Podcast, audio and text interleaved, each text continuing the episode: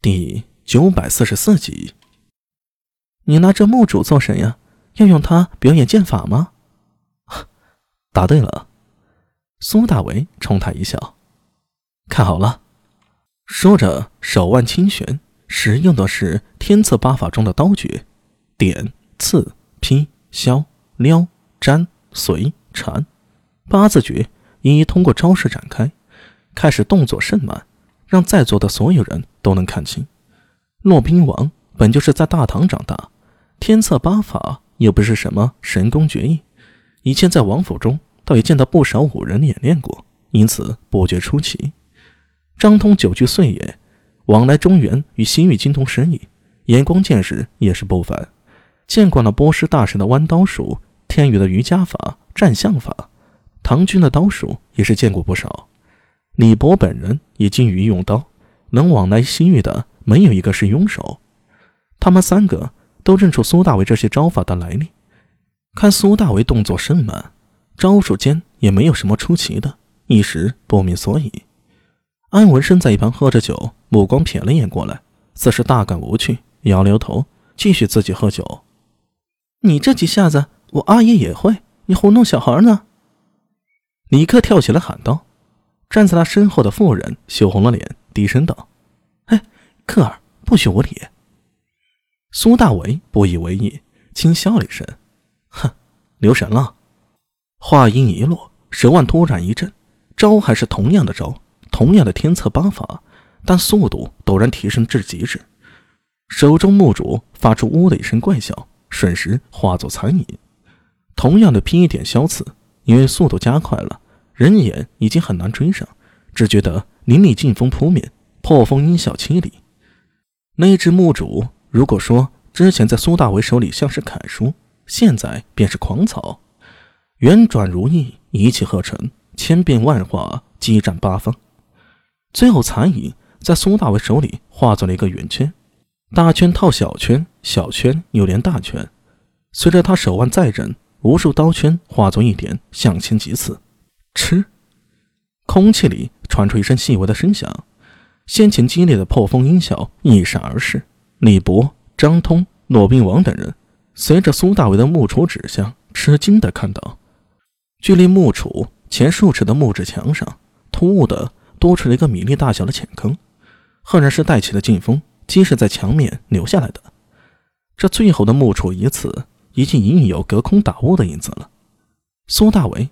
轻轻地将木杵置于桌上，向着目瞪口呆、嘴巴张得足可以塞进一枚鸡蛋的李克说道：“我的功夫啊，没什么特别的，就是一个练和一个悟，没有奇门绝技，没有杀手锏，也没有什么三板斧，就是这天策八道练至极处。要不要拜我为师呢？你可考虑清楚了。”扑通，李克早已双膝着地，冲苏大为那头便拜：“师傅在上，受徒儿一拜。”你这小子倒是转的挺快呀！苏大为失笑了，伸手将他拉起。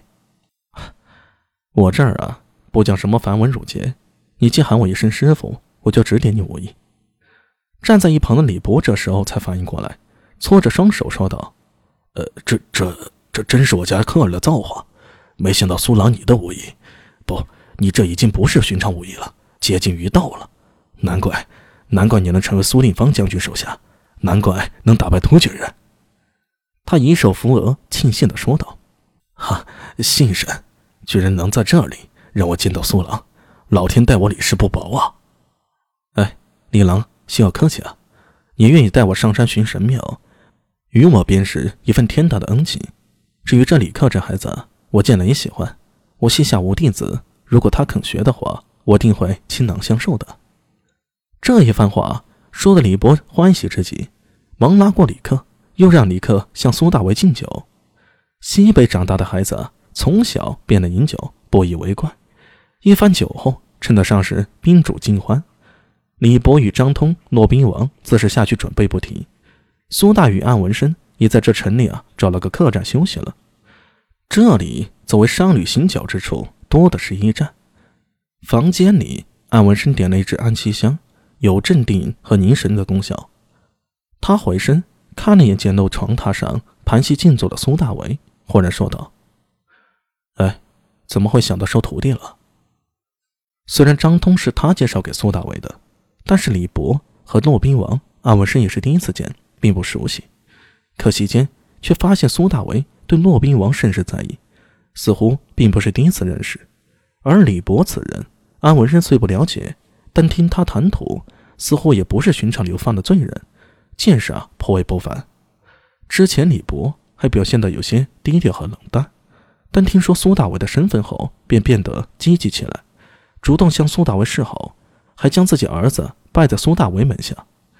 如此前居后恭，安文生相信，以苏大为的智商，不可能看不出其中的玄机的。但苏大为仍然一口应下，这让他心里啊有些奇怪。现在房里只有两人，倒是可以问一下。文山，你觉得这吐蕃如何？盘膝的苏大为。静静运功一个周天，张开了眼睛。